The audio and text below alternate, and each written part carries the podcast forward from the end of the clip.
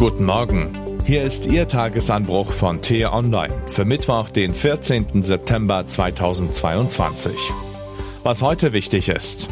Die USA könnten schon bald in einen autoritären Extremismus abrutschen. Das wäre fatal, denn wir sind abhängiger von Amerika als je zuvor. Geschrieben von T-Online US-Korrespondent Bastian Brauns und am Mikrofon ist heute Axel Bäumling. Deutschland und weite Teile Europas stehen im Winter vor einer handfesten Energie-, Inflations- und damit einer Wirtschaftskrise, welche die Folgen der Corona-Pandemie geradezu lächerlich erscheinen lassen könnte.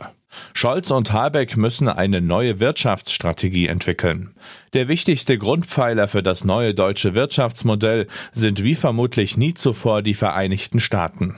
Nur könnten aber ausgerechnet die USA bereits bei den Zwischenwahlen erneut zu einem Partner werden, auf den man sich, freundlich ausgedrückt, schlecht einstellen kann. Sollten die Demokraten die Mehrheit im Repräsentantenhaus und womöglich auch im Senat verlieren, wäre Joe Biden kaum noch in der Lage, seine Agenda durchs Parlament zu bekommen. Im Klartext, das könnte auch für uns ein Desaster sein. Unsere vielbeschworene Diversifizierung ist zugleich auch eine Fokussierung und zwar auf unseren transatlantischen Partner. Problematisch ist das deswegen, weil die USA in Sachen Demokratie zunehmend instabil wirken. Der Sturm auf das Kapitol am 6. Januar 2021 war dabei nur ein besonders markanter Vorfall. Dahinter steckt eine viel breitere Entwicklung, bei der auch der Kampf um die Besetzung der Gerichte eine immer wichtigere Rolle spielt. Grund dafür ist der nach den Trump-Jahren immer weiter anwachsende verfassungsgefährdende politische Extremismus. Die Make America Great Again Bewegung ist dabei, das politische System zu sabotieren.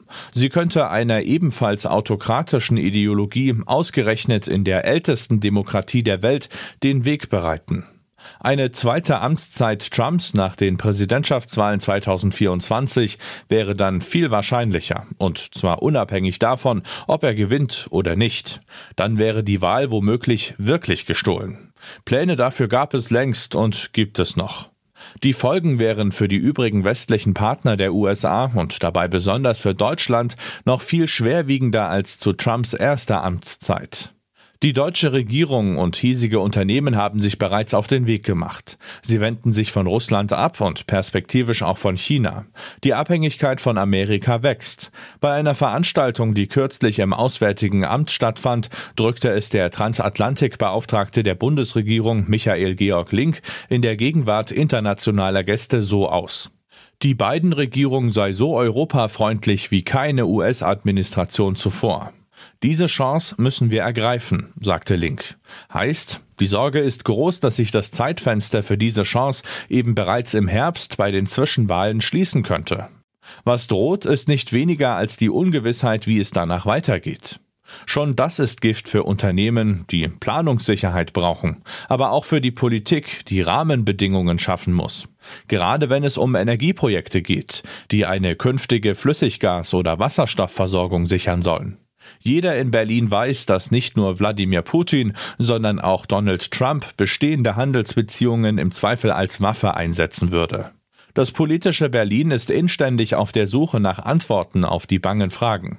Zahlreiche deutsche Politiker und Politikerinnen fliegen darum in den kommenden Wochen in die USA. Den Aufschlag macht diese Woche die USA-Parlamentariergruppe unter ihrem Vorsitzenden Jürgen Trittin. Klare Antworten auf die große Angst vor dem Ergebnis der Zwischenwahlen werden auch die Abgeordneten erst bekommen, wenn es soweit ist. Klar ist aber schon jetzt, dass Europa und insbesondere Deutschland sich wappnen müssen.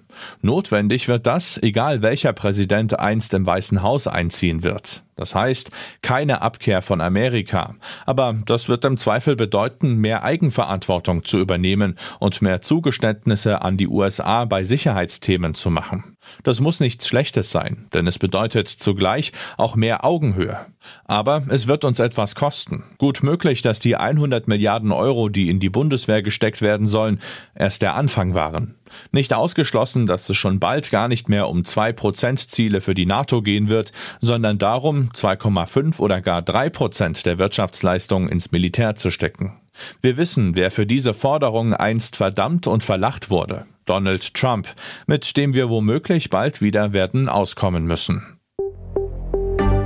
Was heute wichtig ist. In Brüssel hält die EU-Kommissionspräsidentin Ursula von der Leyen eine Rede zur Lage der Union. Einmal im Jahr skizziert die deutsche Spitzenpolitikerin Ideen und Leitlinien zur Zukunft der EU. Der Europäische Gerichtshof fällt ein Urteil zur EU-Milliardenstrafe gegen Google. Die Europäische Kommission hatte 2018 eine Geldbuße gegen Google in Höhe von 4,34 Milliarden Euro verhängt, wegen illegaler Praktiken bei Android-Mobilgeräten. Google soll damit die beherrschende Stellung der eigenen Suchmaschine gestärkt haben. Google und Alphabet wollen diesen Beschluss für nichtig erklären lassen. In Schweden werden die Stimmen der Wahl weiter ausgezählt. Frühestens an diesem Mittwoch soll dann auch ein vorläufiges Endergebnis feststehen. Der Vier-Parteien-Block des konservativen Ulf Christasson hatte zuletzt einen minimalen Vorsprung vor dem Lager der sozialdemokratischen Ministerpräsidentin Magdalena Andersson. Das war der T-Online-Tagesanbruch, produziert vom Podcast Radio Detektor FM. Immer um kurz nach sechs am Morgen zum Start in den Tag, auch am Wochenende. Abonnieren Sie den Tagesanbruch doch, dann verpassen Sie keine Folge. Vielen Dank fürs Zuhören und Tschüss.